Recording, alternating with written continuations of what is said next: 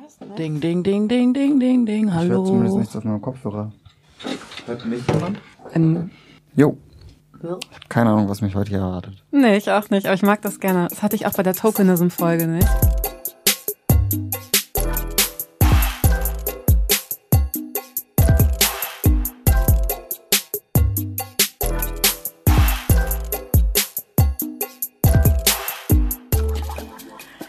Herzlich willkommen, liebe Geschwister, zu einem neuen Podcast von uns parallel dazu für euch. Heute treffen wir uns zum Thema Kurdisch sein und Kurdistan-Solidarität in Deutschland. Das Besondere heute ist, dass wir einen Gast zu Besuch haben, ähm, jetzt zum ersten Mal und wahrscheinlich auch eine Seltenheit.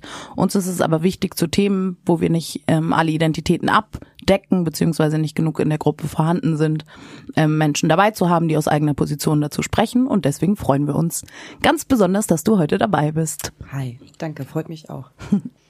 Ja, ich habe heute so das Eingangsstatement vorbereitet und äh, spreche hier auch aus einer queeren kurdischen Perspektive und habe halt so überlegt, welche Punkte ich so im Eingangsstatement mit reinbringen möchte.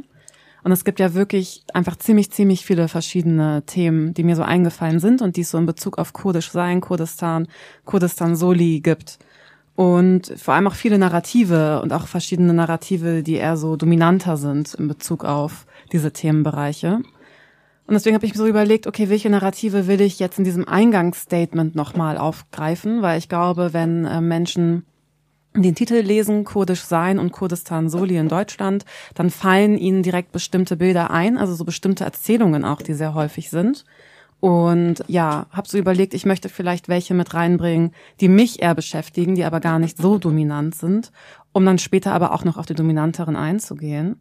Hab hier aber auch nur meine Perspektiven, die sich so wirklich aus meiner ganz speziellen Biografie ergeben haben. Kann deswegen nicht für andere sprechen, will's auch gar nicht, aber hab so Bock, meine Perspektiven und Fragen mit euch zu teilen hier. Mm, und als ich so überlegt habe, das Thema Kurdisch sein und so, habe ich mich halt gefragt, was ist denn überhaupt Kurdisch sein? Und die Frage hat mir nämlich meine Schwester einmal gestellt. Da hatte mich nämlich gefragt, wieso definierst du dich als Kurdin? Und ich war total verdutzt von dieser Frage, weil für mich halt klar war so, natürlich definiere ich mich als Kurdin, aber konnte dann gar nicht genau sagen, warum. Also wie komme ich dahin? Und ich finde das halt ganz spannend im kurdischen Kontext, weil da so ein paar Sachen, habe ich das Gefühl, wegfallen an Konstruktionen, die sonst immer sehr offensichtlich sind. Also sonst ganz viel wird so die Selbstbeschreibung an Nationalitäten festgemacht oder an Nationalitäten, die unsere Eltern, Großeltern, Urgroßeltern und so weiter und so fort hatten. Die gibt es ja nicht, beziehungsweise erst seit relativ kurzer Zeit, was die autonome Region Kurdistan angeht, aber da ja auch mit vielen Brüchen. Und alle Nationalitäten haben ihre Brüche und ihre Konstruktionen. Ich habe aber das Gefühl, bei so kurdisch sein wird diese Kategorie sehr, sehr deutlich mit so Konstruktionen und war so, okay, also meine beiden Eltern hatten nie eine kurdische Staatsbürgerinnenschaft, also wird das, ist das nicht der Marker, der mein Kurdischsein ausmacht. Was ist es dann? Und oft wird der Zugehörigkeit auch so über Sprache definiert und ich spreche keine einzige kurdische Sprache. Das ist es bei mir also auch nicht. Und dann insbesondere in so einem Kontext wie Deutschland, wo ja ja, in den 90ern total doll. Ich würde aber auch sagen, heute immer noch ähm, so ein sehr starker Assimilationsdruck da ist, sind ja auch so etwas wie Rituale, Erzählungen, Wissensarchive etwas, was eben oft nicht weitergegeben wird in so Herkunftsfamilien oder Communities. Und auch sowas wie Community-Anbindung ist etwas, was ganz viele nicht haben. Also wenn es auch das nicht gibt, was ist dann das, was mein kurdisch Sein definiert? Also wie komme ich trotzdem dazu, mich als Kurdin zu definieren? Und ich würde sagen, bei mir ist das wirklich einfach der Fall mit der Positionierung. Also, dass so transgenerational in meiner Familie und auch ich ganz individuell in meiner Biografie immer wieder Rassismuserfahrungen im Kontext von antikurdischem Rassismus mache, dass sehr wichtige Punkte waren für die Entscheidung meiner Eltern, den Kontext, in dem sie aufgewachsen sind, zu verlassen und das einfach mein Leben so geprägt hat, auch diese Markierung als Kurdin, ja, dass das so sehr viel bei mir ausmacht, also so die Erfahrungen, die ich gemacht habe. und ich gleichzeitig aber auch das Kurdischsein nicht nur über negative Zuschreibungen definieren mhm. möchte. Mhm. Und ich glaube, das ist eben auch total wichtig, vor allem was so Kurdisch sein, kurdische Sprache und so angeht, äh, kurdische Sprachen sogar, dass ja auch so sehr darum gekämpft wird zu sagen, das ist etwas, was es wirklich gibt. Wir sind KurdInnen, wir, wir leben, es gibt uns, es gibt kurdische Sprachen und etc. Mhm. pp. Und es ist nur so konstruiert, wie eben alles andere auch konstruiert ist an so Identitäten und Selbstbezeichnungen. Und äh, das ist schon einfach, hm, finde ich, ein gar nicht so einfaches Spannungsfeld, was ich da so hab in Bezug auf mhm. meine Selbstpositionierung. Und ein anderes Thema, was mir eingefallen ist, ist so gleichzeitig auch essentialisierende Anrufungen, denen ich dann aber auch ausgesetzt bin als Kurdin. Also so von verschiedenen Menschen, die so Perspektiven haben von als Kurdin musst du doch aber XYZ, wo ich das Gefühl habe, sehr oft rauszufallen, eben dadurch, dass ich verschiedene Sprachen nicht spreche, mhm. was ja auch kein Zufall ist, in so Herrschaftsverhältnissen, wo genau die kurdischen Sprachen ja auch unterdrückt werden und so weiter und so fort. Oder auch so Fragen wie, willst du nicht nach Hause, willst du nicht in? Und dann kommt das Wort die Heimat, mhm. womit ich sehr wenig anfangen kann. Und gleichzeitig gibt es keinen Ort, an dem Kurdinnen leben, der nicht auch mindestens historisch von Gewalt gegen Kurdinnen geprägt ist. Also es gibt nicht diesen, ich glaube, es gibt nicht mal den Mythos einer irgendwie gewaltlosen Heimat, den es ja schon manchmal gibt in so ein paar diasporischen Communities. Ja, und dann habe ich aber gleichzeitig darüber nachgedacht, okay, ich habe aber auch so in meinem Alltag Sachen, die ich so mit kurdisch sein in Verbindung bringe und so, die mich irgendwie auch empowern um da zum Beispiel Nauruz zu feiern, also so kurdische Feste oder auch so eigene Rituale für mich zu leben und mit anderen zu leben. Und äh, für mich geht es da ganz viel um dieses Queeren von Ethnizität. Das ist so ein Konzept, das kenne ich von Fatma Al-Tayyib, wo es so das Ausleben von Ritualen, Wissensbeständen, in Anführungszeichen Traditionen, so Community-Aktivitäten geht und das aber auf die eigene Art und Weise machen, das nicht im Anführungszeichen traditionellen Sinn zu machen oder im essentialisierenden, kulturalisierten Sinn, wie die Gesellschaft sagt, wie es mhm. zu laufen hat oder wie andere Leute, die meinen, KurdInnen müssen XYZ sein, meinen, wie es zu laufen hat, sondern das ähm, auf die eigene Art und Weise zu machen und daran auch so Brüche und unterschiedliche Positionierungen offensichtlich zu machen. Und dann gleichzeitig ganz viele Sachen, die mich in meiner Biografie als Kurdin, glaube ich, sehr geprägt haben, ist ähm, so ein sehr, sehr frühes Wissen um staatliche Repressionen, also auch in Deutschland und einer ganz bestimmten Kriminalisierung auch in Deutschland. Also ich denke zum Beispiel daran, wie die Morde des nationalsozialistischen Untergrundes als so Morde unter KurdInnen äh, mhm. teilweise so dargestellt wurden. Genau, und daraus ist für mich auf jeden Fall schon sehr früh so ein Wissen um so eine tiefe strukturelle Kritik an so staatlicher Repression und Kriminalisierung gekommen. Einfach dadurch, dass äh, ich das so sehr früh mitbekommen habe in meiner Biografie und so transgenerational auch. Auch wenn ich das ganz lange nicht so in solchen Wörter fassen konnte. Ja, und ein anderes Thema auch ist, ähm, so Rassismus in BPOC Spaces. Also mm, was passiert, wenn ich von Menschen, die antikurdischen Rassismus reproduzieren, die auch BPOC sind, als Kurdin erkannt werde? Hm. Und was macht das mit mir, wie ich mich durch BPOC Spaces bewege? Und ja, ich glaube, das hat mir geholfen dabei, so BPC Spaces nicht zu romantisieren. Also dieses, dieser Mythos vom Safe Space aufzubrechen als es ist wenn dann ein Safe Fair Space ja. und das teilweise nicht mal. Ja, und ein anderes Thema ist eben auch so, insbesondere in Bezug auf Kurdistan Solidarität in Deutschland, insbesondere mh, wie weiße Personen sich in diesem Kontext verhalten. Also wie krass da Kulturalisierungen kommen, Essentialisierungen kommen, keine Selbstpositionierung als weiße Person das für die als anders Markierten sprechen und ähm, ich da auch einfach so krass viele sehr unangenehme Anrufungen hatte von äh, weißen Personen, die dann irgendwie ja Positionierungen von mir wollten, Zuschreibungen hatten, irritiert von mir waren, weil ich nicht auf bestimmte Stereotype passe dazu, wie so Personen aus kurdischen Diasporas sein sollen. ja, das sind so, das ist so ein Themenaufriss. Und ich habe extra jetzt das äh, Thema mit der Kurdistan Soli am Ende genommen, weil ich das Gefühl habe, das ist so sehr dominant und das wird so sehr viel vereinnahmt. Mhm. Und ich jetzt erstmal so meine eigenen Punkte setzen wollte. Und bin sehr gespannt, aber yeah. was ihr zu allem zu sagen habt. Yeah. Vielen Dank schon mal für die vielen, vielen Worte. Gerne.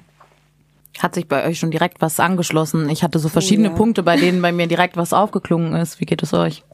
Also du hast, äh, danke für dein, dein Statement jetzt. Das hat total viel angestoßen. Es sind so viele Ebenen und, oder du hast gerade total gut vorgeführt, was kurdisch sein vor allem ist, nämlich eine riesengroße Projektionsfläche, an der gezerrt wird von allen Seiten, die besetzt wird mit Konnotationen, mit Erwartungen, mit Ansprüchen. Also du gehörst praktisch nie dir selbst, wenn du irgendwie mit Kurdisch Kurdisch sein, das ist ja auch noch mal, was heißt Kurdisch eigentlich, ja? Wenn du damit in Zusammenhang gebracht wirst, ob du das selber tust, ob es andere irgendwie hineinlesen in dich und ja, das, das so viel erstmal da, dazu, bevor ich jetzt irgendwie nochmal auf die anderen Punkte eingehe im Laufe des Gesprächs.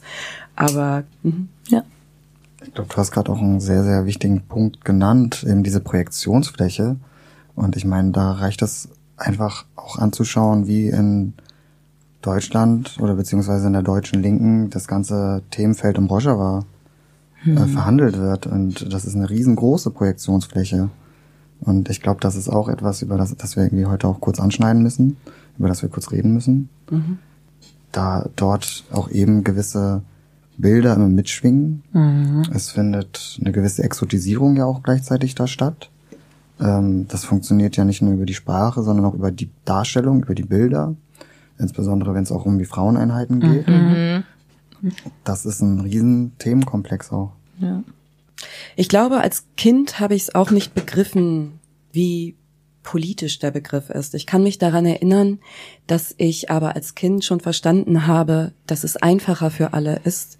Also für alle, das heißt irgendwie das mehrheitsweiße Umfeld, in dem ich groß geworden bin, äh, einfacher ist, wenn ich sage, ich bin Türkin. Also mhm. es war tatsächlich, ich habe als Kind schon verstanden, dass es einfacher ist, mir die Kategorie aufzuerlegen, dass ich Türkin bin. Das ist genau ja auch die Schwierigkeit im Sprechen darüber in Deutschland. Also als nicht kurdische Person habe ich auch das Gefühl, dass ich mich jetzt gerade hier einfach mal positionieren sollte und muss, so, ähm, damit irgendwie klar ist, von wo aus ich spreche. Mein, mein, meine Eltern quasi sind aus der Türkei. Mein Vater ist aus Zentralanatolien, ist türkischer Alevit. Meine Mutter kommt aus der Grenzregion zu Syrien, ist arabische Alawitin. Damit fängt es halt meistens dann in Deutschland schon an, mhm. weil wenn ich das Leuten sage, die sich nicht auskennen, dann hören sie Türke. Ja. So, und wissen halt nicht, äh, wie divers das ganze Thema ist. So, und dass es einfach die Kurden, die Türken in dem Sinne nicht gibt. So, dass es einfach eine riesige Diversität gibt, die auch zu Konflikten und zu Allianzen führen, von denen die meisten Leute gar keine Vorstellung haben. Ja. Ja, gut, dass du das ansprichst. Ich habe das jetzt ja auch nicht gemacht, äh, gleich zu Anfang. Vielleicht mal so ein bisschen paar Labels raushauen, irgendwie aus welcher Perspektive ich heute spreche. Mhm. Vielleicht, also mir passt gerade am besten, das finde ich nämlich auch ganz gut, also sobald wir uns solche Begriffe geben, es ist ja eine Selbsterzählung und mm. diese Selbsterzählung kann sich ändern. Ja, ja? ja. Also so vor allem, wenn du einer Gesellschaft angehörst, die als schriftlos galt, so wie äh, meiner Community. Also ich bin jesidische Deutsche. Manchmal bin ich auch deutsche Jesidin. Mm. Und in anderen Kontexten bin ich Kurdin. Und ich bin Kind ehemaliger GastarbeiterInnen. Das heißt, alle die aus der Türkei damals nach Deutschland gekommen sind und ähm, angeworben wurden, mhm. die waren verpflichtet, weil sie sozusagen, also weil sie gar keine Pässe hatten, die türkische Staatsangehörigkeit, um überhaupt eine zu haben, um anerkannt zu werden in Deutschland, mhm. äh, zu, zu erhalten. Und dann aber als Kind irgendwie zu sagen, ich bin Türkin, damit es die Deutschen irgendwie leichter haben mit mir und mich besser irgendwie einordnen können, war halt schon so eine, ja, schon, schon so eine Ambivalenz, ne? Mhm. Ja. Du sprachst von der Ambivalenz, kannst du ruhig gern weitersprechen. gern weitersprechen. ähm, genau, diese Ambivalenz hat mich, glaube ich, so wütend gemacht. Also auch, du hast das ja vorhin so gut beschrieben. Also diese ganzen Anrufungen, die von außen kommen. Was ich, und da kommen wir ja noch mal, gehen wir ja noch mal mehr ein auf das Thema äh, Kurdistan-Soli. Äh, am liebsten ist mir ja immer dieser Vorwurf von weißen Deutschen, warum sprichst du eigentlich kein Türkisch? Mhm. Und ich denk so, ey, wisst ihr eigentlich, wie hart das war, seine eigene Muttersprache aufgeben zu müssen, weil klar war irgendwie, ich muss im Unterricht jetzt aber richtig gut mich ranhalten, um nicht durchzurasseln. Und meine Eltern checken es auch irgendwie, dass ich perfekt Deutsch sprechen mhm. muss, weil ich mhm. sonst auf der Strecke liegen bleibe. Und dann auch noch den Vorwurf zu bekommen, ja, du sprichst so viele Sprachen, aber warum sprichst du kein Türkisch? Das fand ich echt immer so. Und also und dann halt von weißen Deutschen. Ja, I feel ähm, you. Da ging das schon los irgendwie mit dieser äh, genau was was was soll ich für euch sein so ne? Ja.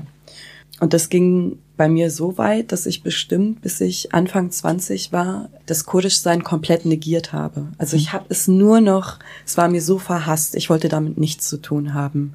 So und ähm, habe das auch auf die Spitze getrieben und ähm, politisch eingesetzt, immer zu sagen, ich bin Deutsche. Ne? Also so, ich bin Deutsche, Punkt aus. So und das war auch, das hat Leute, weil Leute aggressiv auch auf mich, also aggressiv mit mir verhandeln wollten, auf, also über meinen Körper, über mich, ähm, was ich denn nun sein soll. Und das war von mir dann ja, das war so ein Protest, dann einfach immer zu sagen, ich bin Deutsche und mehr gebe ich dir nicht. So, weil du willst mir sowieso alles nehmen. Ja, ähm, oder nicht alles nehmen, aber man muss ständig um so eine Beglaubigung kämpfen. Also mhm. ja, das ganze Leben hat mit so einer Behauptung zu tun. Ich finde, was sich in Kurdistan abspielt, das oder immer schon abgespielt hat, das spiegelt sich total gut auch in kurdischen Communities in Deutschland ähm, wieder, nämlich, dass man sich immer wieder behaupten muss, immer wieder seine Existenz rechtfertigen, immer wieder, ja, immer wieder, es ist einfach nicht selbstverständlich, dass man da ist und dass man sein darf. Und ich verstehe meine Eltern mittlerweile, die einzig den Wunsch haben, in Ruhe in dieser neuen Heimat, die jetzt Deutschland mhm. ist, zu leben. Also einfach seine Ruhe haben. Hm. Mehr nicht. Ne? Ohne sich behaupten zu müssen, ohne verfolgt zu werden, ohne sich verstecken zu müssen. Ja, also weil das Jesidisch sein ist, und das, darum muss ich auch oft kämpfen, Jesidisch sein ist, ist nochmal ein anderes Kurdisch sein. So, ob du es willst oder nicht. Und da schlägt mir auch also wir reden immer von Community. Also ich bin dafür, dass wir nicht von einer Community mhm. sprechen. Ne? So, was ist die Community? Genauso ja. wie du vorhin meintest, ja, was ist ein Safe Space? Ja. Wenn, dann ist es vielleicht ein safer Space. Ähm, was ist meine Community? Also es schlägt einem dann auch entgegen der Vorwurf von Mitmenschen, du spaltest, ja. Du sagst, du bist eine Jesidin, dann bist du nur eine Spalterin. Also sowas ist halt auch, das ist auch ganz schön schmerzhaft, ne? Also es geht ständig um Zugehörigkeit und Ausschluss. Und das ja. ist sowieso, glaube ich, ein sehr, sehr, ja, verwundbares Thema in mhm. kurdischen Communities. Dieses mit jemandem zu diskutieren, ähm, ob er dazugehört so oder äh, ausgeschlossen wird, ne? Und dann quasi bestraft zu werden dafür, dass man sich, also meine Selbsterzählung ist, ich bin aber auch eine Jesidin, auch so oder vor allem, ist nochmal so eine, ja, es führt nicht gerade dazu, dass man sich dann äh, in einer bestimmten Community irgendwie zu Hause fühlt. So und das Krasse dabei ist, dass es halt vor allem von weißen Kurdistan-RomantikerInnen kommt. Ne? Also so. ja. ich habe so eins, zwei Punkte, die mir total angeklungen sind, als du gesprochen hast. Und ich habe, also ich möchte dir jetzt nachmachen, zu sagen, okay, ich spreche ja jetzt eben auch nicht aus einer kurdischen Perspektive, sondern spreche aus einer schwarzen, nicht kurdischen ähm, Perspektive heute oder spreche am besten auch am wenigsten heute, aber ähm, zu den Themen. Aber ich habe so krass an verschiedenen Punkten gemerkt, dass in der Differenz, die es total stark gibt zu meiner Identität, meinen Identitäten, Gemeinsamkeiten gibt in diesem Zwang der Selbstverortung bei total krasser Komplexität, also in sich selbst schon unglaublich vielen Welten, die existieren, ähm, Selbsterzählungen, wie du es genannt hast, und gleichzeitig dem Zwang, es einem außen recht zu machen, sich doch in irgendeine Box zu packen, sozusagen, die wiederum dann als Projektionsfläche dient, aber auch als ja irgendwie im, im Kontext weißer deutscher ähm, und linker Solidarität ja irgendwie auch als wie so ein Hoffnungsschimmer. Ne? Das ist der einzige Punkt, den ich auch irgendwie vielleicht darin so nachvollziehen kann, diese Sehnsucht danach, etwas Besseres zu sehen, sehen zu wollen, okay, ein anderer Gesellschaftsentwurf ist vielleicht möglich. Das kann ich nachvollziehen. Und darin gibt es, äh, gibt es aber ja total viele gewaltvolle Praxen sozusagen, die damit einhergehen, sich dieser Sehnsucht nehmen zu dürfen. Und das verbinde ich mit ganz vielen Themen sozusagen, die ich jetzt vom Schwarzsein kenne, ja, also bestimmte Romantisierung, Vorstellungen von kämpferisch sein, von Radikalität in ähm, Black Panther Bewegung und so weiter und zu sagen, äh, keine Ahnung, Assad Shakur zu verehren ähm, und gleichzeitig die eigenen Rassismen nicht sehen zu wollen. Und das, das sozusagen hat mich sehr, sehr berührt, wie ihr das gerade beschrieben habt. Und ich musste daran denken, das ist auch im Aufwachsen und da denke ich jetzt wieder an unser Publikum und vielleicht erreichen wir Menschen, die jung sind, die gerade mittendrin in einem Strudel sind, sich zu verorten, Sachen abzulehnen. Da musste ich an mein jüngeres Selbst auch denken und was man sich zugesteht und erlaubt, sozusagen dann in der Gesellschaft, wenn man unter Druck steht, sich entweder nur als Deutsch definieren zu müssen oder oder zu sagen, nee, schwarz bin ich nicht oder in meinem Fall jetzt sozusagen bestimmte Teile meiner Identität erstmal von mir zu weisen, um klarzukommen einfach und zu unterscheiden, dass das was anderes ist, diese Position sich aus Zwang anzueignen oder eben selbstbestimmt. Und ich bin dankbar, dass ich jetzt heute ähm, euch lauschen konnte. Mhm. Ja. Danke.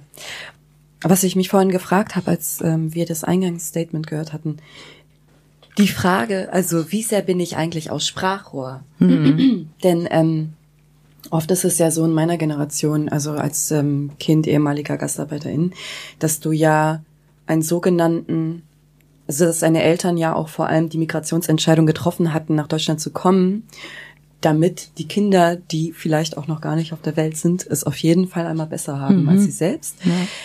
Und ich sag mal, dieses Erbe, ähm, dieses Erbe ist dann halt deswegen auch zu nutzen, sozusagen, diese Privilegien, die man durch diese bessere Bildung, durch alles, was man dann quasi durch diese Migration sich aneignen konnte, die neuen Zugänge, die man jetzt hat, im Gegensatz zu seinen Eltern, die können einen auch schon ganz schön unter Druck setzen.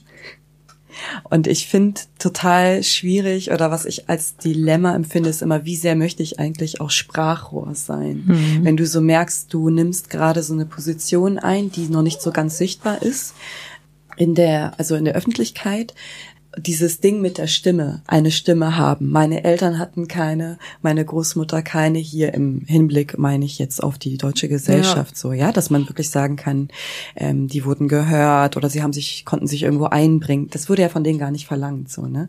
Und dieses Erbe, was man dann quasi hat mit, okay, aber was soll ich jetzt, wann welchen Fronten soll ich jetzt überall kämpfen, um das wieder gut zu machen oder wettzumachen, was ihr nicht machen konntet oder mhm. was euch nicht erlaubt war, finde ich auch. Also es ist auch so, finde ich, so eine Frage des Kurdischseins. Ne? Was erfülle ich gerade? Welches Erbe trage ich nicht nur, sondern was muss ich hier gerade austragen, obwohl ich vielleicht gar nicht will. So, wie sehr kann man, wenn an einem das Kurdischsein behaftet ist, wenn man entweder sich selber so positioniert oder es einem zugeschrieben wird, wie sehr darf man sich da auch mal rausziehen und sagen, ich bin jetzt aber auch nur so und so und äh, ich möchte gerne jetzt einen Kaffee trinken und ein Salon eröffnen und ähm, ja, also ich muss dann immer daran denken, was Nadja Murat auch gesagt hat, die Überlebende aus IS-Gefangenschaft, ähm, als sie gefragt wurde,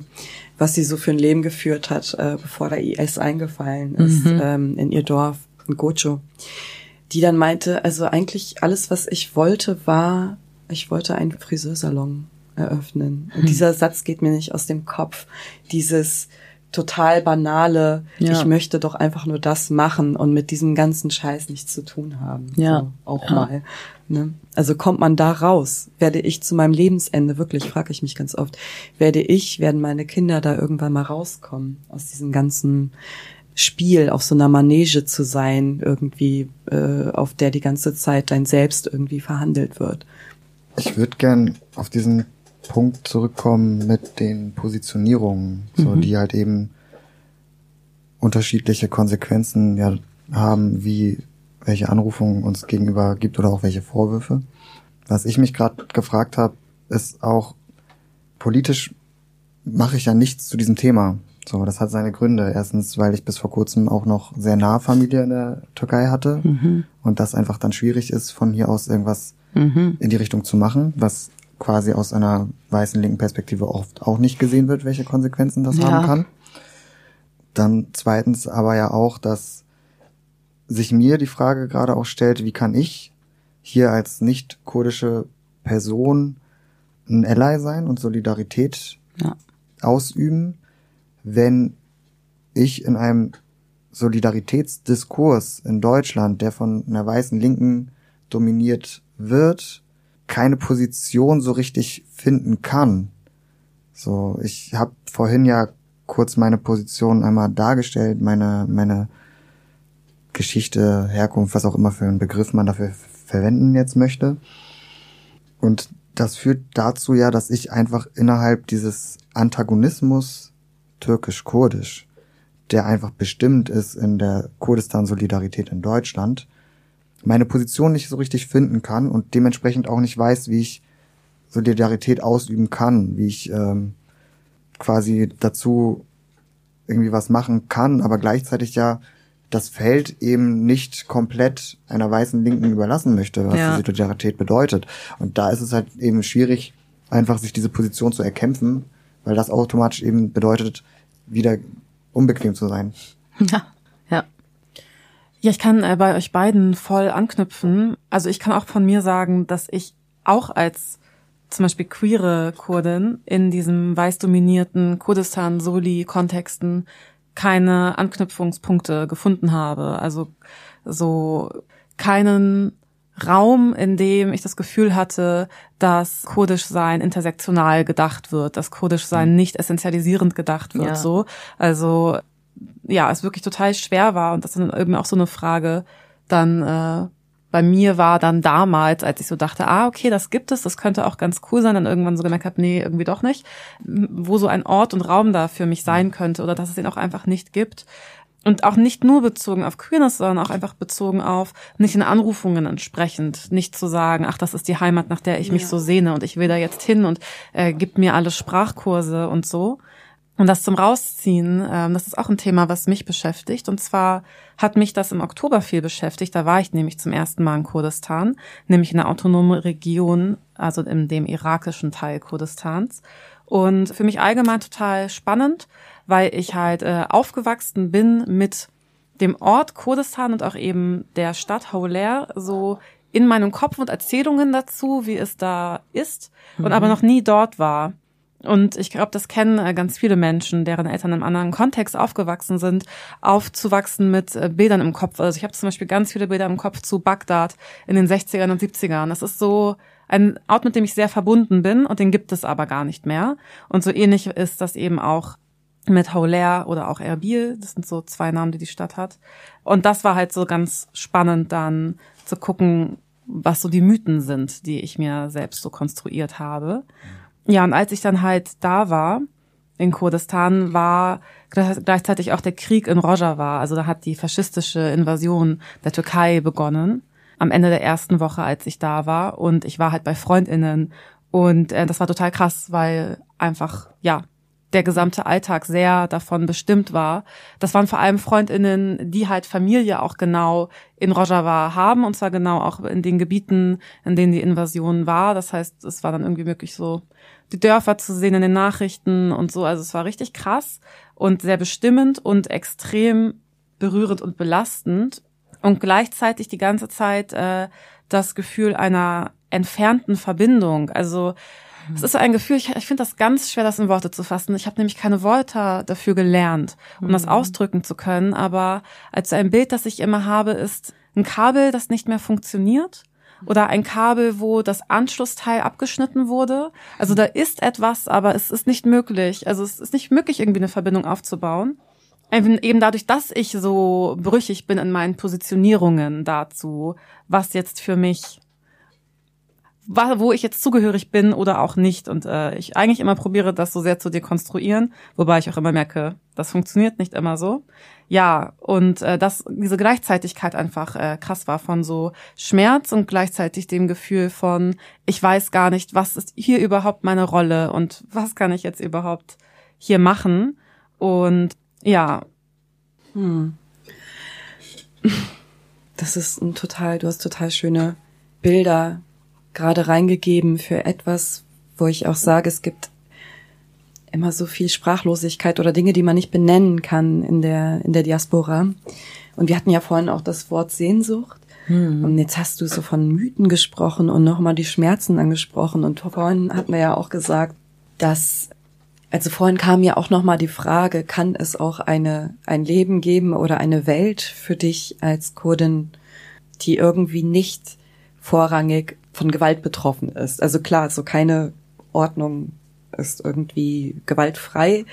Aber es gibt ja Leute, die können gar nicht an diesen Ort gehen, an dem ihre Eltern geboren sind. Und in meinem Fall ist das zum Beispiel so, alles, was ich weiß, ist, dass es dort, wo mein Vater herkommt, dass es dort sehr, sehr schönes, also dass es sehr, sehr große Wassermelonen gab. Ja, oh mein Gott, ich habe auch Erzählungen zu Wassermelonen. Immer Wassermelonen, die in Bergbächen gepackt werden und aufplatzen, weil die Bergbäche so ja. kalt sind und so. Ja, ja Wassermelonen. Es gibt nur Wassermelonen da, wo mein Vater herkommt. Und da, wo meine Mutter herkommt, das, äh, wenn es nicht schon passiert ist, wurde unter Wasser gesetzt. Also was macht das? Ich glaube, dass ich deswegen auch sehr viel hier in meiner in meinem politischen Aktivismus, sag ich mal, oder mein Interesse sehr viel mich mit Erinnerungskultur und Politik mhm. beschäftigt habe, weil vielleicht da so ein Loch ist oder so eine Leerstelle irgendwie, die diese eigene Familiengeschichte oder Biografie, äh, woher man kommt, ein Ort, wo man wieder hingehen kann, ein Erinnerungsort, wo man immer wieder hingehen kann, weil es das irgendwie nicht gibt so. Und deswegen finde ich das total treffend, dass du das gerade so beschrieben hast mit der Sehnsucht und mit dem etwas, wo man irgendwie nicht, dass man nicht greifen kann, mhm. wo man nicht mehr hinkommen kann. Das finde ich so ähm, bezeichnend. Ich glaube, das ist ein ganz, ganz tiefer Antrieb auch. Also und ich muss echt sagen, dass das gar nicht unerheblich ist, was beispielsweise dann so auf so sozialen äh, Plattformen wie Insta oder so passiert. Also ich habe auch erst durch Insta mehr Sicht Sichtbarkeit erfahren irgendwie kurdischer Realitäten. Also du mhm. hast da beispielsweise die kurdische Künstlerin in Mexiko oder in Nashville, aber auch wir haben über Alice eben gesprochen, äh, tamilische Solidarität zum mhm. Beispiel. Etwas, was ich auch, ähm, was mir, ne, wo ich eingestehen muss, ich habe mich ähm, auch noch nicht mit der tamilischen Geschichte von Flucht nach Deutschland woanders hin beschäftigt, äh, Gewalt ne, Sri Lanka Gewalt gegen, gegen Tamile, äh, Tamilinnen.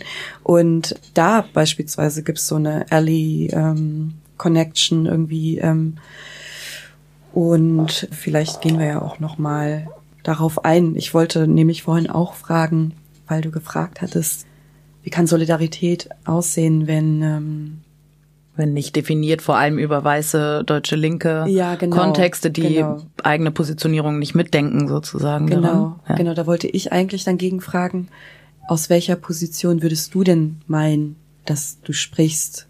Darf ich kurz rein? Mhm. Ich dachte auch gerade, weil das et etwas ist, das hier jetzt so an verschiedenen Punkten angeklungen ist, ob ihr Lust habt, zu der Frage zu diskutieren, welche ähm, Rolle würdet ihr eigentlich gerne einnehmen in den Praxen? Und das ist ja aus sehr unterschiedlichen Positionen jetzt, die wir hier im Raum vertreten, gesprochen sozusagen. Ich habe mir die Frage selber gestellt, was wäre, ähnlich wie du das formuliert hast, ähm, eine solidarische Praxis, die ich einnehmen könnte, die eine nicht kurdische ist, aber eben auch keine weiße linke Position. Und ihr selber ja für euch aus kurdischen, auch aus unterschiedlichen kurdischen Perspektiven ja gesagt habt, naja, es gibt darin ähm, Schwierigkeiten sozusagen oder so einfach ist es auch nicht, sich zu verorten oder ich weiß in Stellen nicht, weil bestimmte Räume innerhalb von Communities, in denen ich mich bewege, eben auch nicht nur einfach sind und ähm, selbstverständlich klar ist, wie ich gerne handeln würde. Ich würde gerne direkt äh, antworten. Es ist einfach historisch ja dort etwas gewachsen. Es gibt dort eine gemeinsame Erfahrung ja jenseits des Kurdischseins. Ich meine beispielsweise ist ja für AlevitInnen einfach auch diese Geschichte der, der, der Massaker ständigen, der mhm. Unterdrückung sehr, sehr präsent. Also es wird sich ja auch sehr viel eben über diese Gewalterfahrung durch den türkischen Staat und vorher auch durch das Osmanische Reich definiert. Und da gibt es eine Gemeinsamkeit in den Erfahrungen einfach. Ja.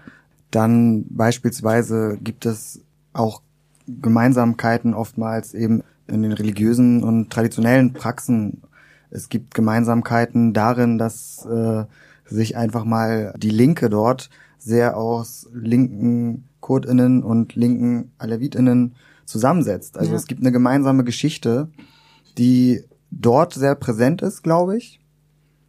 Also das zeigen ja auch einfach so Parteien wie die HDP in der Türkei, die eben nicht, äh, wie sie hier in Deutschland oft verkürzt ist, die pro-kurdische Partei ist, sondern sie ist ein Sammelbecken einfach für so unglaublich diverse, viele linke Kräfte in der Türkei.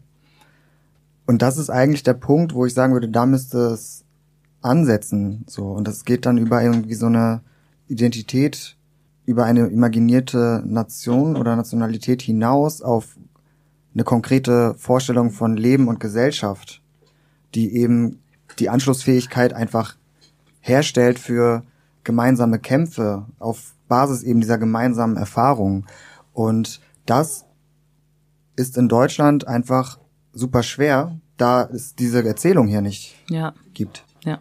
Ja, ich, ähm, ich, ich, es spricht mir total aus der Seele die Erzählung und aber auch darin, also ich merke das selber, wie viel das verhindert sozusagen, dadurch, dass die Erzählung durch oder in der Dominanzgesellschaft nicht da ist, ähm, was, was es in meinen eigenen Denkräumen verhindert sozusagen. Aber natürlich auch die Energien, die wir alle verschwenden an den Kampf gegen oder mitten das Überleben im Rassismus ähm, und den Zuschreibungen da drin, die Kraft raubt, genau diese Solidaritätspraxen vielleicht zu leben, weil ich das, du hast, du hast das sehr gut jetzt ja vor allem auf Alevi oder auch äh, also alevitische oder kurdische Identitäten bezogen, aber im, im Bezug auf andere Themen wie Folter, Verfolgung, Massaker, Racial Profiling in Deutschland und so weiter, rassistische Morde, gibt es Gemeinsamkeiten auch über diese Identitäten hinaus und die erlebe ich auch zum Teil. Also jetzt bei William Chonum Bob da zum Beispiel kurdische Menschen, ähm, die sich solidarisch gezeigt haben, bei den ersten Demos da waren und so weiter.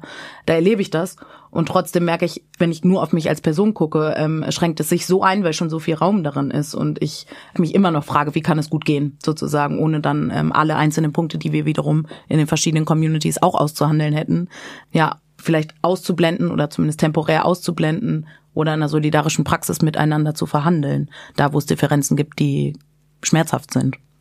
Ich finde total wichtig, wir haben jetzt hier sehr oft über Narrative gesprochen und Erzählungen, die hier in der äh, Gesellschaft vorherrschen. Und diesen Unterschied, ne, den du jetzt auch vorhin nochmal angesprochen hast, was mit dir passiert oder mit deiner, wie das auf dich wirkt, wenn man erstmal vor Ort ist, im Sinne von vor Ort in Erbil, vor Ort in diesem Teil Kurdistans, so. Und ja, dass es einem nochmal aufzeigt, dass also diese verschiedenen Realitäten. Und ich frage mich da, ne, diese Realität, die wir hier haben, was du jetzt auch eben meintest, die Kämpfe, die wir in Deutschland austragen müssen, die Kämpfe, die aber dann dort äh, ausgetragen mhm. werden müssen. Hast du das Gefühl, dass dadurch etwas Wesentliches, also wesentliche Fragen für dich entstanden sind, wo du gesagt hast, ah krass, also die Dinge, mit denen ich mich sonst in Deutschland rumplage, rumschlage, die sind in den Hintergrund gerückt und für mich ist diese Frage jetzt in Bezug auf Kurdisch sein wichtiger geworden, seitdem ich im September, Oktober dort gewesen bin.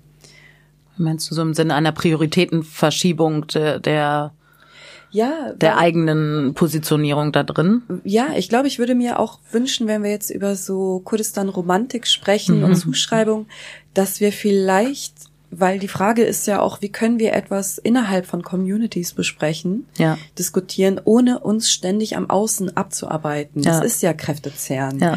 Und ich glaube, das ist möglich. Und ich glaube, dazu braucht man nicht einfach nur einen Gesprächskreis äh, mit Menschen, die irgendwie kurdisch verortet sind, so, ne, sondern ich glaube, erstmal wäre es gut, anzuerkennen, dass es etwas ist, was viele Menschen hier betrifft und nicht nur KurdInnen, ne? also die Fragen, die uns beschäftigen, dass das auch Fragen sind, die meine Mitmenschen beschäftigen Ja. sollten. So, ja, ne, also was wünscht man sich von Allies? So war ja auch die Frage, genau. Und ich finde es aber auch wichtig, so einen Unterschied zu machen und das nochmal jetzt wegen Kurdistan-Romantik. Was ist unsere Realität einfach mal in Deutschland auch so? Also erstmal vor der eigenen Haustür fegen so. Und äh, ja, ja, wir verstehen schon so eure Romantik des entfernten ähm, Karl May äh, Kurdistans. Aber da sind wir jetzt gerade nicht. Ja, so, da waren wir in den 80ern so und es wäre ähm, jetzt gut, also jeder kann das für sich entscheiden natürlich so, ja, wo er seine äh, Kämpfe austrägt. Aber ich finde es echt immer so ein bisschen schräg, so mitzubekommen, wenn Leute, also ja, also ich lasse das jetzt einfach mal so stehen, wenn Leute sich entschließen, ähm, ja, vor Ort zu kämpfen, wie so eine, wie so eine, wie so ein, als ob man jetzt Paintball äh, spielen würde oder sowas. Ähm, ja, kurdisch sein ist kein kein Produkt, das du aus dem Supermarktregal nimmst und wieder zurückstellst irgendwie, weil ähm, du äh, Konflikte in deiner eigenen deutschen Gesellschaft nicht austragen willst. Ja, I feel you. Ich habe eine kurze Nachfrage. Da du es ja angesprochen hast, dass ja auch einfach Leute dahin gegangen sind zum Kämpfen. Ähm, du hast ja auch schon die Projektionsfläche angesprochen. Ja. Kannst du das irgendwie Ja, genau. Also so, das ist sehr, das ist für mich echt ein Dilemma, ne? Dieses Philo-Kurdische, was mir da so immer entgegenkam. dieser, diese viele, das habe ich ja auch in der baskischen Region schon erlebt irgendwie, ähm, dass ich da angekommen bin und dann hat man irgendwie, sieht man mich, fragt mich, woher meine Eltern kommen, also also es hört ja nie auf, wie ihr wisst.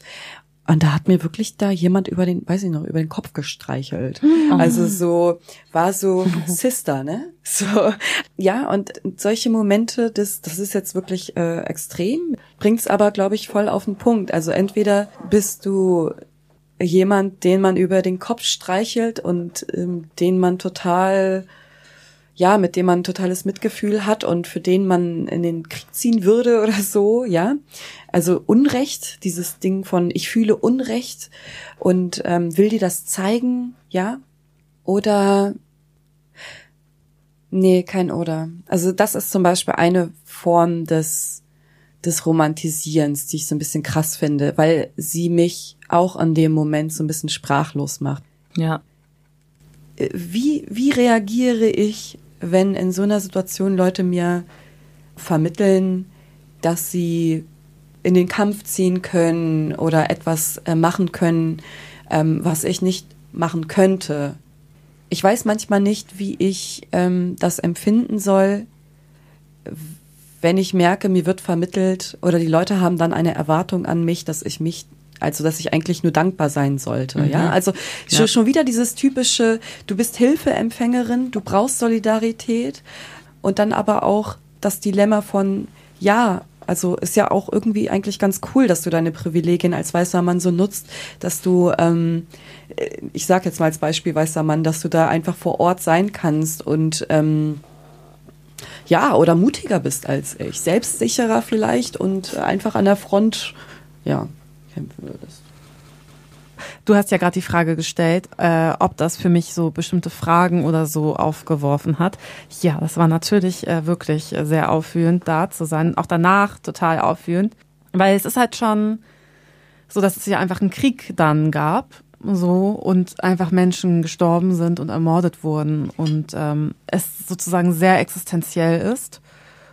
Versus ich und meine Kämpfe im Alltag in Deutschland, in denen es auch in gewisser Weise ums Überleben geht jetzt zum Beispiel in Bezug auf rechte, rassistische Morde und so, aber halt nicht um Krieg beispielsweise. Also es sind nochmal, es sind ganz unterschiedliche Kontexte und es für mich einfach absolut schwer ist, diese beiden Kontexte zusammenzubringen. Also irgendwie zu wissen, da ähm, passiert gerade ein Krieg, der auch mich adressiert in Bezug auf antikurdischen Rassismus.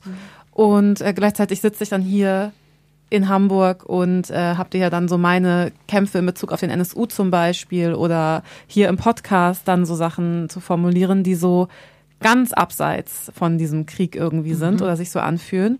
Und hier auf jeden Fall auch ganz krass dieses Gefühl von Handlungsunfähigkeit, einfach dadurch, dass ich finde, dass die Kurdistan so die Strukturen hier in Deutschland so grauenvoll weiß dominiert sind und dadurch so ganz viele Rassismen reproduziert werden, dass ich mich da nicht äh, irgendwie ja einbringen möchte. Ja, das ist so, das war total schwierig und es hat eine Weile gedauert, bis sich das gesettet hat und zu so einem okay, das ist einfach nicht die Perspektive, die ich habe und das ist gerade nicht die Praxis, die ich machen kann, aber meine Praxis ist trotzdem wichtig. Und ich glaube, das führt mich so ein bisschen zu der Frage, die du gestellt hast, wie halt ähm, überhaupt, wie wir uns vorstellen, wie so eine Praxis aussehen könnte, die wir hier haben. Und da kann ich total an dem äh, anknüpfen, was du gerade gesagt hast, eben dieses, es gibt total viele gemeinsame Erfahrungen, die wir hier als verschiedene BPOC mit verschiedenen Positionierungen haben, die wir in Deutschland leben und auch ähm, als verschieden positionierte KurdInnen, AlevitInnen etc. Und diese mit anderen BPOC gemeinsam zu verhandeln und zu gucken, was machen wir damit. Das ist so die Praxis, die ich mir vorstellen kann und die Ja. ich möchte. Und woran ich gerade denken musste, ist das Konzept Desintegration, das ich von Max Yes. Scholleck gelernt habe. Props. also so eine gemeinsame Desintegration aus so diesen dominanten Diskursen um Kurdistan, Kurdisch sein, Kurdistan Soli, so ähnlich wie wir das eben hier machen. Also ein Abgrenzen eben zu sagen, es gibt nicht diese Dichotomien, das macht keinen Sinn. Ja. Und es gibt ganz viele gemeinsame Erfahrungen und ja, also da so eine eigene Position zu finden, eine eigene Perspektive. Und du meintest ja auch eben, wie können wir uns abseits von diesen dieser Abgrenzung, dieses Beziehen auf so die weißen Deutschen verhalten. Ja. Und ich glaube, das ist eben mit Desintegration möglich. Also da einfach dann nicht mitzuspielen in diesem Theater. Ja, und da so mit in Brüchen zu sein und Perspektiven zu verhandeln.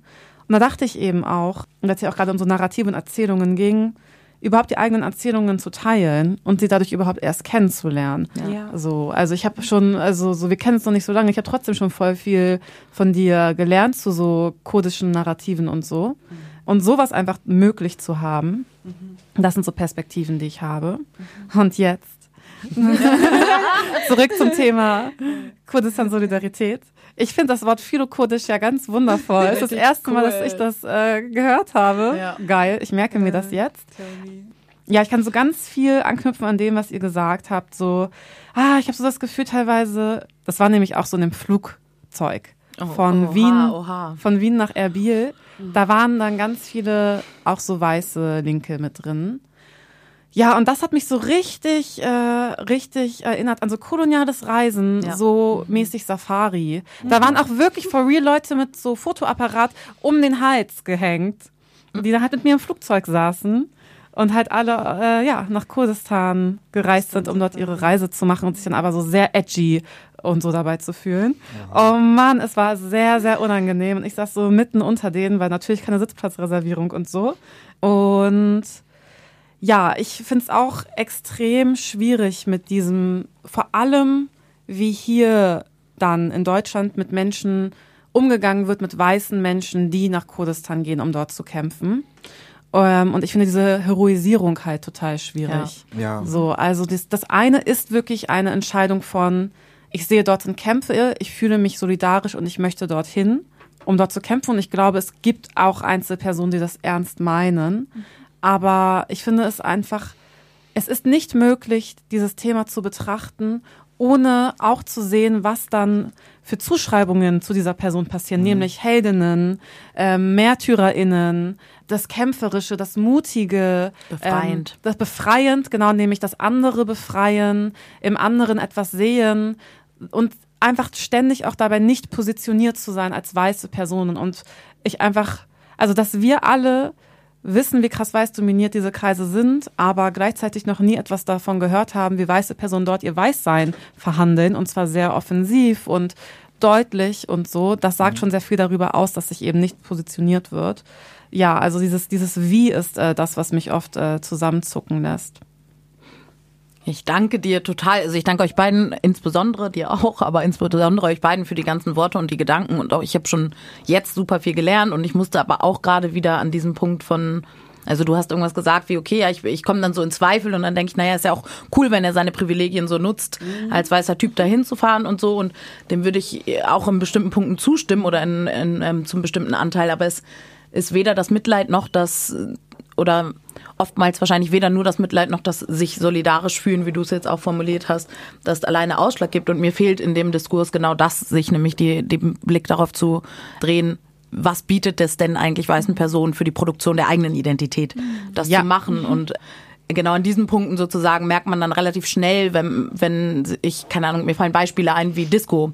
Es wird eine Soli-Party geschmissen und äh, von weißen linken Leuten und es kommen Leute, die als anders markiert werden, die auf eine bestimmte Art als anders markiert werden, nicht rein zu dieser Party, ja? Sie kommen nicht rein und sie sind kurdische jugendliche Menschen und kommen zur Party, die Kurdistan Soli macht, nicht rein.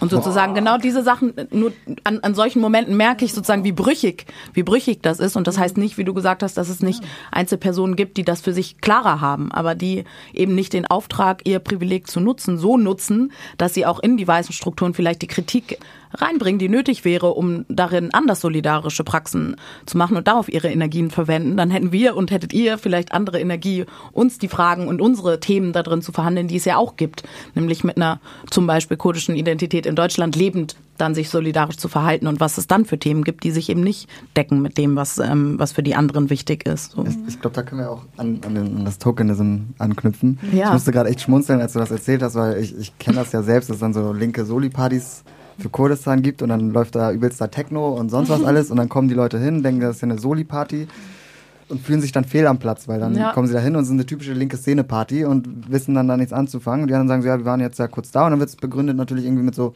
kulturellen Unterschieden, die ja irgendwie auch nicht aufzulösen sind. Und ähm, deswegen war es ja trotzdem nett gedacht und wir machen das ja und die kriegen ja auch am Ende das Geld davon und mhm. gut ist so. Aber das ist ja kein gemeinsames und das ist ja, ja auch gar nicht so irgendwie so der Sinn irgendwie von, von Solidarität. So, es geht nicht nur darum, einfach Geld zu bekommen, danke, so und meistens ist, wird Geld gesammelt nicht mal für die Leute, sondern dann für die eigenen weißen Projekte. Jo. So, das kommt dann ja auch noch dazu und dann musste ich gerade echt schmunzeln ein bisschen, ja. weil das einfach selbst oft erlebt und selbst, also ja. ja.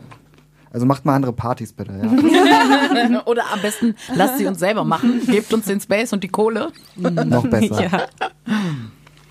Ja, das, was ihr beide jetzt gerade beschrieben habt, finde ich, zeigt auch so für mich auf schmerzvolle Weise, ne? wie auch so politische linke, ähm, bewegungslinke, linke Strukturen in Deutschland, dass da sich natürlich auch diese Ausschlüsse reproduzieren und dass es da Gatekeepers gibt, so die Kurdistan Soli möchten, aber so wie sie es wollen und ähm, das auch nicht sehen, wenn keine einzige kurdische Person auf dieser Soli-Party ist. Das finde ich eigentlich, also das finde ich total erschreckend, ne? Ja, ich denke, also ich denke gerade viel so darüber nach. Ihr habt ja ein paar Sachen gesagt, wie Praxen so anders aussehen können. Und ich ähm, hatte gerade den Gedanken, es ist jetzt, jetzt haben wir hier gerade Zeit zu reden. Gibt es Forderungen, die ihr so im Kopf habt oder Dinge, die ihr euch wünscht oder so, ähm, die euch gerade so auf den Lippen liegen? Manchmal gibt es dann so den Druck, jetzt muss ich was erklären, jetzt muss ich was parat haben. Ich meine damit nicht den großen Wurf und die Lösung für alles, sondern eher, keine Ahnung, in eurer individuellen Auseinandersetzung jetzt gerade gibt es Sachen, die euch, ja, die euch auf der Seele brennen. Können wir die Forderung mit weiteren Rants verknüpfen? Na klar, rant away. Rant away. Manchmal kann ja auch ein Rant Vorlage sein dafür, dass Leute ja. sich die Forderung sozusagen selbst überlegen ja. oder die, die Lösung auf den Rant. Also schieß los. Ich, also ich finde Basic auf jeden Fall, hört einfach doch mal zu und haltet es einfach aus, diese Brüche, die wir haben und redet uns da nicht rein. wenn wir euch nicht geben können, ja, ihr den, ich sag einfach mal, ähm, ihr äh, weiße, weiße Linke oder einfach Mitmenschen, die sich irgendwie eine Meinung bilden wollen oder eine Position bilden äh, möchten zu dem Ganzen, redet da einem einfach erstmal nicht rein und nehmt einfach wahr, wie komplex es ist und dass es von Brüchen durchzogen ist und dass man auch heilen muss in mhm. der ganzen Scheiße. Also es muss auch irgendwie die Möglichkeit geben, sich zu erholen zwischendurch mhm. und zu heilen von dem ganzen, ja, von Genozidgeschichte und Unterdrückungsgeschichte, die sich, die ja bis heute wirkt. Und ich finde gut, hey, Ressourcen teilen, super, Privilegien teilen oder einsetzen, geschickt einsetzen, super, aber ähm, dann auch nicht ein Danke irgendwie erwarten, ja. sondern ja. mach's irgendwie, weil du es machen willst und nicht, weil ich dann sagen soll, hey, bravo, ist ja eine richtig coole deutsche Identität, die du da hast. So. so. Ja, ey, auf jeden Fall. Ich kann voll unterschreiben unter das, was du sagst. Ich finde es auch total wichtig, die eigenen Zuschreibungen zu checken. Hm. Und das hat ganz viel mit so Romantisierungen zu tun und die zu checken. Und auch ganz viel mit so Viktimisierungen zu tun und auch das zu checken. Und es geht nicht über eine eigene Positionierung und eine eigene wirklich intensive Auseinandersetzung mit Weißsein, Rassismus, Rassismuskritik, ja. postkolonialen Strukturen und das auch alles intersektional gedacht. Das ist alles hm. nicht äh, möglich. Und das Argument, ja, aber die Strukturen wollen das doch so und fragen uns doch an, gilt nicht. Das gilt einfach nicht. Das entzieht Menschen nicht davon, die Verantwortung zu haben, die eigene Positionierung zu reflektieren ja. mhm. und auch kritische Stimmen anzuhören. Und da eben drauf zu gucken, wie genau ist es gerade Solidarität und Empathie und wo ist es Selbstkonstruktion? Mhm. Und für andere sprechen. Ich war jetzt Ende November auf einer Demo hier zum äh, Tag an Gewalt an FETI. Mhm. Und da gab es so zum Thema Kurdistan, Kurdistan so die weiße Leute, die da halt äh, gesprochen haben, aber auch nicht positioniert als weiße Menschen, die dann da sprechen. Also es war also oh, ja, so Kotzgeräusche. Genau, das sind so mhm. Sachen, die mir einfallen. Mhm. Ich ähm, gerade weil ich die Frage so aufgeworfen habe, ne, ich also voll nice, dass ihr diesen Service gerade betrieben habt, liebe weiße Leute. Jetzt spendet, ja bitte, spendet eine Prise Selbstreflexion, nicht Geld, ähm, als Dankeschön. Nee, oder auch genau, Geld. Also so voll nice auch Geld, genau. Aber ich meine, ähm, vielleicht das, was gerade am wenigsten bequem ist oder so, keine Ahnung. Ich, ähm, nee, ich musste nur denken, es ist total nett, dass ihr das gemacht habt und man könnte die Frage ja genauso gut so deuten. Naja, ich richte mich jetzt ausschließlich an die BIPOC Spaces ja. ähm, und die Solidarität, die ich mir da wünsche zum Beispiel. Und ja. das ist cool, dass ihr das trotzdem gerade geliefert geliefert habt, aber nicht selbstverständlich. Ich, ich, bin jedes Mal erstaunt, auch tatsächlich, wenn ich irgendwie in so einem Kontext bin, so einer weißen Kurdistan-Solidarität, wie wenig Ahnung die Leute von den konkreten politischen Verhältnissen und Positionen haben. Das ist einfach nicht so, alle KurdInnen sind links, alle TürkInnen sind rechts. Mhm. Das ist super divers und irgendwie, wir haben das Wissen so. Wir wissen irgendwie die, über die konkreten Sachen vor Ort mehr Bescheid, als die es können, auch wenn sie zweimal irgendwie jetzt mit ihren Kameras um Hals dorthin geflogen sind. Mhm. So, wir haben eben die Erzählungen von, nicht nur von uns, sondern von unseren Elterngenerationen, von den Generationen danach, so darüber, wie das dort ja auch historisch gewachsen ist. Es ist halt nicht schwarz und weiß. Es ist nicht einfach, du kannst nicht zwischen den Sachen einfach eine klare Grenze ziehen. Das funktioniert einfach nicht. Weil es ist, diese Grenze ist faktisch nicht da. So, es, das funktioniert halt nicht, diese Aufteilung vorzunehmen, ja. weil einfach diese politischen Situationen vor Ort so divers und so konfus teilweise sind. Das wird aber halt komplett gar nicht gesehen. So und ähm, gleichzeitig sind hier die Leute, die irgendwie das Wissen hätten, so, aber die werden nicht angehört. So, ja. Es geht halt wieder darum, wessen Wissen wird halt anerkannt. So, ich meine, mhm. ein Beispiel finde ich immer ganz super, so wenn man sich so Wahlergebnisse in der Türkei anguckt und dann anguckt, wie die halt äh, in, in, Kurdistan sind. Mhm. Und wenn ich dann Leuten erzähle, so ja, zweitstärkste Kraft ist da immer die AKP und in manchen der, der Provinzen, die mehrheitlich eigentlich kurdisch sind, ist AKP teilweise die stärkste Kraft auch. Mhm. Und dann sind die Leute erstmal ganz irritiert, so ja, dürfen die da etwa nicht wählen? So, und dann sagst du, nee, das sind einfach konservative, sunnitische mhm. Kurden, die halt irgendwie mehr Schnittmengen eben mit der AKP haben als mit einer linken kurdischen Bewegung. Die wählen dann die AKP und die wählen dann nicht die HDP. So. Ähm, und darüber ist so teilweise in solchen weiß-solidarischen Kontexten gar kein Wissen da. Und dann denke ich mir, okay, aber das sind so Basics, die musst du halt wissen, dass du eben es mit sehr vielen unterschiedlichen Positionierungen und Personen zu tun hast dort. So. Und dass du halt nicht diese Dichotomisierung so einfach annehmen kannst, weil sie existiert faktisch nicht. Du musst, ja. du kannst es eben nicht daran festmachen. So. Und ja Das führt dann eben zu so einer Reproduktion ganz vieler exotisierten, zierenden Bilder, zu der Reproduktion von, von Rassismen, ähm, die dann teilweise dann ganz weird ineinander knüpfen, wenn es dann noch irgendwie, jetzt benutze ich mal den Begriff, philokurdische Ansichten gibt, die sich mit einem antimuslimischen Rassismus verknüpfen Ja. beispielsweise, Ja, wo du dann denkst, äh, Moment mal, das, das geht nicht auf. So. Ähm, und das, das, das führt dann zu so ganz weirden äh, Verschränkungen dort, so, die einfach zustande kommen, weil das Wissen nicht da ist, was ich als eigentlich, sorry, Basiswissen sehe, wenn Ja. du dich da irgendwie solidarisch erklären willst. Ja.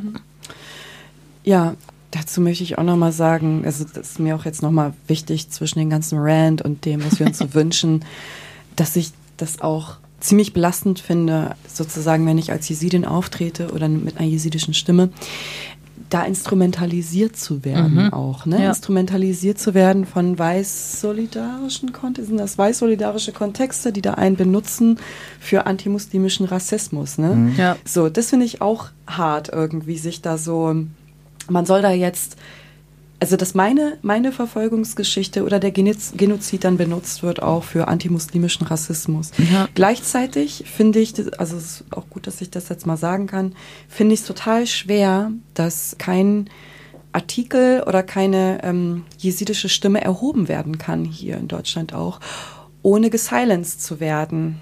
Mit der Begründung, du fütterst damit nur antimuslimischen Rassismus. Das finde ich auch ein bisschen krass. Also, weil es gibt nicht viele jesidische Stimmen. Alle- Allein der Umstand, dass da eine jesidische Stimme ist und eine kurdische, führt dazu, dass da oft so, so Silencing-Moves kommen von außen, ähm, dass da so eine Angst ist, dass das ja so Rassismus reproduziert wird gegen Muslime, ähm, der da aber eigentlich gar nicht stattfindet, weil ich muss über meine Geschichte reden können, ich muss über Gewalt sprechen können, die meiner Community widerfahren ist.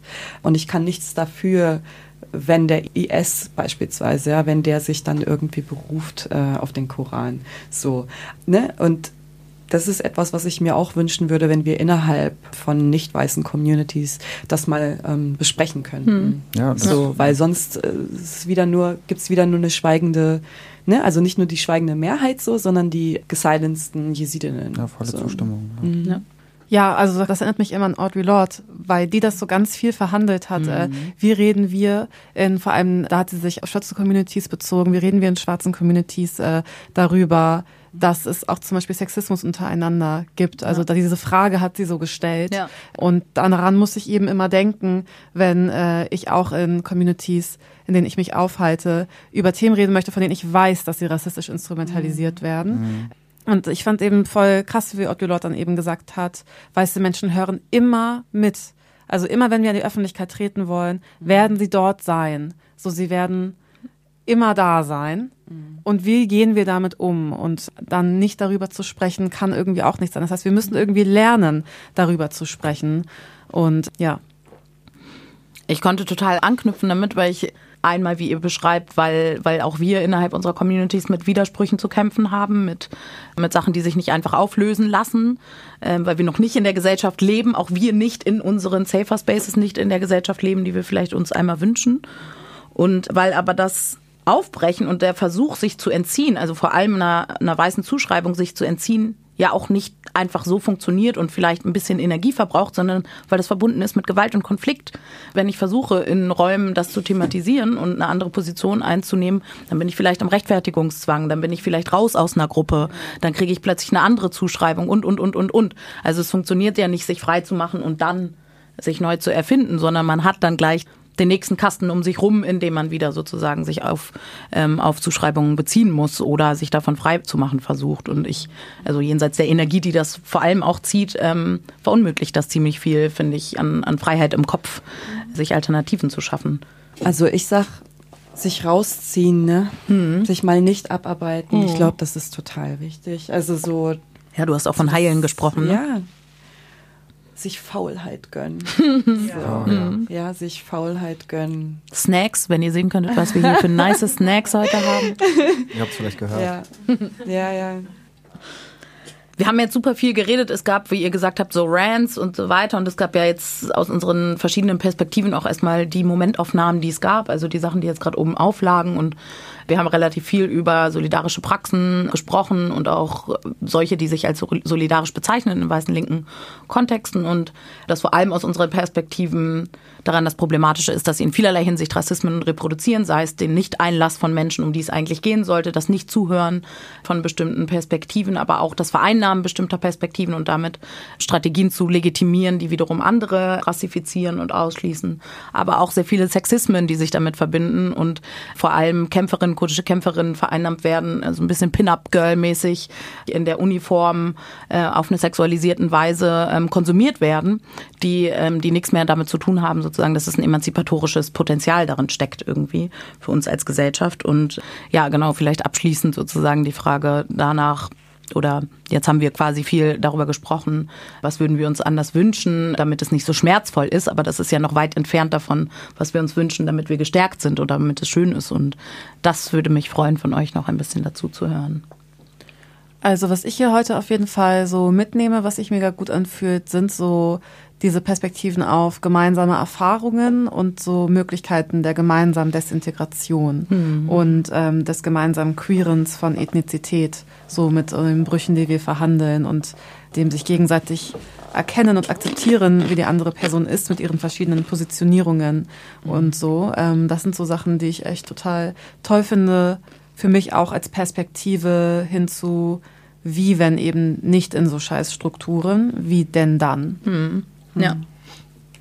Ich bin total geflasht davon, dass also es, ähm, ja mit euch innerhalb dieser Zeit so einen Austausch haben zu können, von dem ich merke, wir kommen zum einen zum nächsten und das könnten wir so weiterführen mhm. und bin total dankbar dafür, dass wir so hier vielleicht auch gezeigt haben, also wie erfüllend oder wie stärkend es sein kann, auch diese Vielfältigkeit ähm, an Position und Erfahrung und so, dass wir das schon hier zu viert teilen können und sagen, das sind jetzt hier nicht nur alles kurdische Stimmen, so, sondern wir bringen das hier von verschiedenen Positionen aus auf den Tisch und, und ich merke, wie sehr mm, man sich so verbrennen kann irgendwie ähm, an Diskussionen, an Zuschreibungen. Und ich wollte sagen, dass für mich eine Konsequenz aus dem, aus meinen Erfahrungen, die Konsequenz aus meinen Erfahrungen mit der deutschen Linken, aber auch mit dem ja, Klima in Deutschland, mit, mit meiner Geschichte davon, wie ich mich ähm, immer wieder positionieren musste, immer wieder abgrenzen, immer wieder mich selbst finden und gut dabei fühlen, immer wieder schauen, wie ich mich erden kann, immer wieder schauen, woher ich meine, meine Stärke ziehe, dass ich total froh bin, dass ich mittlerweile für mich beschlossen habe, eben, es gibt Menschen, die kämpfen irgendwie so und andere, die kämpfen so, andere schreiben. Und ich ja, möchte, möchte auch so ein, so ein Stück weit diese Sprachlosigkeit oder diese Unmacht beziehungsweise das, das Wissen, von dem du auch gesprochen hast, das Wissen, was wir in uns tragen, was wir seit Generationen irgendwie mhm. tragen, was, was unsere Vorfahren irgendwie in uns weitergegeben haben, dass ich das verkörpern möchte. Also dass ich auch quasi also neue Denkmäler sozusagen erschaffen möchte durch die Kunst so, weil ich halt einfach auch schon so viel geredet habe und so viel gedacht und das nehme ich mir so heraus als etwas, was mich und sozusagen die, die ich erreichen möchte, auch stärken will, indem ich das über ähm, ja, Performance mache oder Bewegung und, und ähm, Poetry. So, das wollte ich nochmal dazu sagen, ne? weil mhm. wir sehr mhm. viel immer, ich möchte auch so ein bisschen quasi dadurch ähm, statuieren, dass ich das Recht habe, als, als, als deutsche Kurdin oder als Jesidin, ich habe das Recht, mich nicht politisieren zu lassen oder mhm. dass ja. meine also wir sind immer politisch, aber wegzukommen von so einem instrumentalisiert werden. Und mein eigenes ist meine Erzählung nämlich und so wie ich erzählen möchte ja. und wie so wie ich mich erzählen möchte, so dass das auch anders geschehen kann, als ähm, mein ganzes Leben herzugeben für Menschenrechtsarbeit oder so beispielsweise, ja. ne? Ja. Weil das finde ich ist auch eine Entscheidung sozusagen ja, oder ein, ein, ein Schritt in Richtung Heilung, ne? dass man sagt so, hey, ich, ich möchte jetzt auch mal andere Formen wählen, um mich auszudrücken. So, ja. Ich glaube, ich nehme viel heute mit aus dieser Anerkennung dieser gemeinsamen Erfahrung auch einfach. Was ich für mich daraus heute stärkend mitnehme, ist auch einfach mir meine Diversität in meiner Position zuzugestehen, damit umzugehen und vor allem auch dafür einzustehen. Ja, voll. Ich danke euch total für diese kraftvolle und bewegende, ich finde in Teilen total tiefgehend emotionale, aber vor allem sehr offene und damit ja für mich wie, sich wie ein Geschenk anfühlende Sendung. Und ich hoffe, dass ähm, es viele Gelegenheiten für euch, für uns geben wird, genau darüber zu sprechen, so wie du gesagt hast, also dann auch sein zu dürfen sozusagen, also sich selber erzählen zu dürfen, uns selber erzählen zu dürfen, so wie wir uns das wünschen. Und wenn dann das Außen mit der Komplexität nichts anfangen kann, dann ist es eben so. Die sind wir nicht weniger, nur weil es schwerfällt, ähm, sie zu greifen zu kriegen. Und ich wünsche uns allen und euch da draußen auch dafür viel Kraft für die weiteren Kämpfe, aber auch für Liebe und Pause und Heilung. Und wir freuen uns, euch bald wieder zu hören oder ihr uns. Ciao. Ciao.